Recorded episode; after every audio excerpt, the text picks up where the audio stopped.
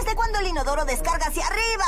El despelote. Darren McGrady era un chef de la reina Isabel. Tú sabes que pues falleció a los 96 años y ha sido el- la comidilla de todos estos días, ¿no? Todo el mundo hablando de la reina Isabel y toda esa vuelta. ¿Qué comía la reina Isabel? Rapidito les puedo dar la dieta de la reina Isabel. Ella, a- a ella abría su día, eh, ella hacía dos desayunos, para que sepan.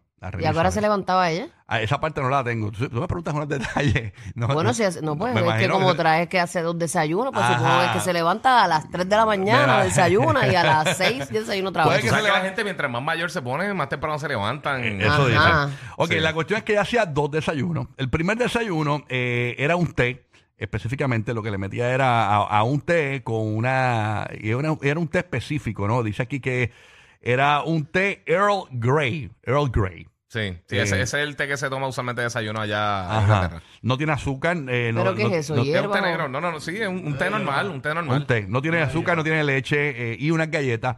Y obviamente eso lo hacía acompañada de sus perritos y todo. eh, ese- Hasta en eso eran aburridos esa gente. sí. ¿Qué pasa? Un poquito Pero azúcar, un poquito azúcar. el segundo desayuno. Yo dañando, dañando. Sin embargo, sería algo más consistente y lo, y lo hacía en el, en el Palacio de Buckingham, en el comedor del Palacio de Buckingham. Incluía ahí, ahí sí que se iba on fire. Ahí le mete los cereales, tú sabes que eso es, los cereales Azuquita, dicen. azuquita. Sí, Sí, yo- yogur y tostadas con mermelada. Ay, eh, qué eh, estaba rico. entre sus cosas favoritas. ¿no? Me imagino eso ahí fresquecito de los mejores chefs. Sí, sí. Págata. Págata, chácata de tres. Ya. ¿Qué pasa? Después, en, la- en cuanto a lo que eh, se, se- la- a la merienda, ¿verdad? Eh, Sí. eh, dice que por aquí el chef también que comentaba que la, que la monarca prefería un plato eh, eh, de almuerzo que fuese pescadito con, con verduras, por ejemplo, un trozo de pescado con una capa de espinacas cocidas. eh, Comían bien esa eh, gente. Era de sus cosas favoritas y prefería renunciar a productos con almidón como la- la- las papas o, o la, o la pasta. Carbohidratos cuando, heavy, com- sí, cuando sí. comía sola, eh, se comía un pescadito con verduritas y ya. Pero cuando comía acompañada, así que, ah, vente, vente, se comía una pasta y ahí le choneaba. Pata abajo, pata abajo. Pata abajo soy yo. Entonces, en la merienda, la reina también eh, hacía una hora de té, otro tema, le gustaba el té mucho. y, y obviamente le metía a una tarta de chocolate, de jengibre o galletas también en la merienda. Pues que le metía su dulcecito. Es balance en la vida, mano. También recuérdate, en el caso de ellos, ellos no se tienen que preocupar por la comida que tiene que llegar o la calidad de la comida ni nada, porque ellos No, van a no, tener no. todo el top. Eso O es sea, así. no, no es que va a estar comiendo fritura, ni tiene que comer... Ay, este- que voy a cocinar hoy. Sí. Mira, Exacto, sí, mira. sí. A veces en la merienda Sí, sustituía el té y, la, y, y la- y el, y la- y el bizcocho de chocolate y eso y la galleta, los sustituía por un, eh, dice aquí, eh, un, un sándwich de pepino con huevo y salmón ahumado.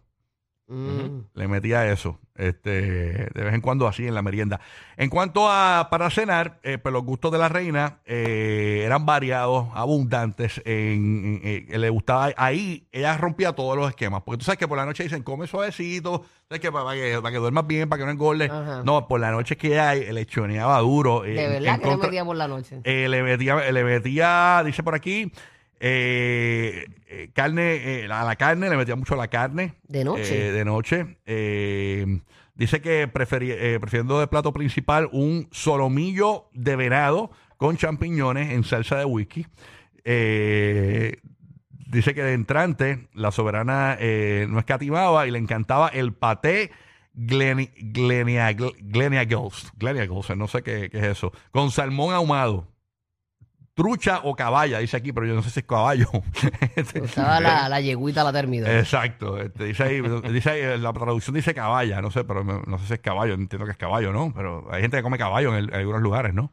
Sí, pero no creo que... No creo que sea caballo, nada. No. Pero lo que dice ahí es que le metía... eh, Sabe horseradish o algo así, pero no sé. eh, exacto. Son traducciones del garete. Y entonces, eh, para cerrar por acá en la información, eh, le gustaba cuando le metía el alcohol, le metía a un vino dulce, una copa de vino dulce alemán. Eso era para cuando... Sí, un ice wine. le metía el vinillo. Exacto, este El vinillo bonilla. le gustaba que fuese Sí. aromático, este y toda esa vuelta, así que eso era básicamente la dieta de la reina y por la noche eh, de, de postre en la cena esa pesada siempre le metía un derivado de chocolate. Algo que fuese con chocolate. Un bizcocho de chocolate. ta, ta, ¿A le- qué hora de noche? De noche. Le encantaba el chocolate. Es que mira, yo puedo, yo puedo comer súper bien durante todo el día, pero por la noche yo este, me, me, me da una cosa, quiero dulce, lo quiero todo, quiero todo. por la noche me lo quiero mandar No, todo. chacho, imagina, a mí me pasa igual. Y, y no te ha pasado que por la noche te metes en Uber así a, a dar un search a ver, qué, a ver qué te comerías y no lo pides para mirar, para mirar nada más. No, no, no, Ah, no. yo lo hago a no, veces. nunca Eso es como abrir la nevera y Sí. cerrarla. Mira, me dice que la, la caballa, la caballa es un pescado. La caballa es un pescado. La Nunca- nunca caballa. escuchado eso. No, no, yo tampoco. La caballa es un- aprende todos los Sí, días. aparentemente viene el, ca- el- tenemos audio de como de la caballa cuando la están pescando. Sí. Ese, tenemos audio de la caballa cuando la están pescando.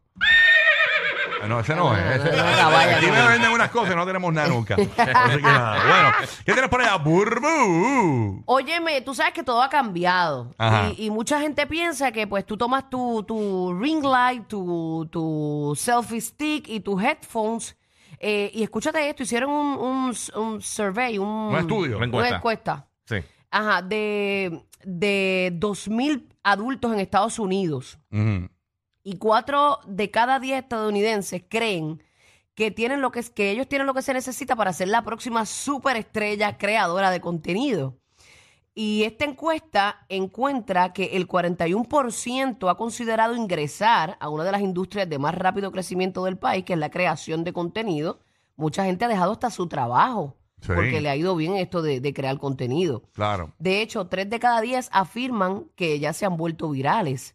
Eh, ¿Qué los ha motivado? Eh, durante esta encuesta, ¿verdad? Reveló que el 39% son motivados por el dinero, eh, el 37% eh, por compartir sus pasiones. Por eso es que uno ve tanto talento, que uno dice, wow, Dios mío. Uno se da cuenta de- de- del talento que tiene cada persona. Está Bien brutal. brutal. Mujer. Eh, el 35% lo hace por ser su propio jefe y muchos creen que la creación de contenido debe tratarse como un trabajo real. Esto lo cree el 58% porque ellos sienten que no le dan como que ese respeto y ese mérito a, a ese tipo de trabajo. Además, el otro 58% piensa que los trabajos de creación de contenido deben tomarse tan serio como otros campos de trabajo, aunque el 56% de, por ciento de los encuestados todavía considera la creación de contenido como un pasatiempo. ¿Qué creen ustedes? Mm, Yo, bueno, yo creo que depende. Depende del enfoque. Depende, depende de qué tipo de, de, de viral te hayas ido y depende de qué tipo de, Sí. De seguidores contenido, tengas. de contenido tengas Y también. uno también tiene que aprender a pronosticar cuánt- cuánta durabilidad tiene esto. O sea, no es como que pegaste en un momento dado, eh, porque yo conozco muchos Tienes que influencers que, arrancaron y ahora no se sabe nada de ellos. Sí, tienes que mantenerte, que pasa es que mantenerte si te y siempre estar creando Le- cosas lo malo nuevas. del, del Si contenido te pegas es que con un gimmick, te, te fastidiaste. Sí. Si te pegas con contenido real, tú tienes break de, de tener una lo que carrera pasa es larga. que Y si te pegas con un gimmick y aprovechas el boom,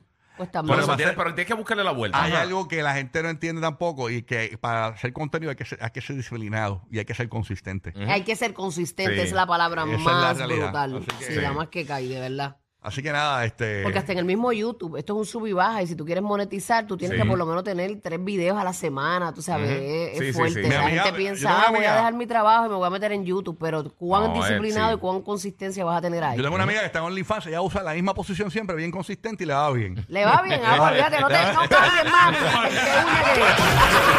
Los que se inventaron salir corriendo con una loquera en la radio. O sea, los dueños del punchline. Rocky, Burbu y Giga. El despelote.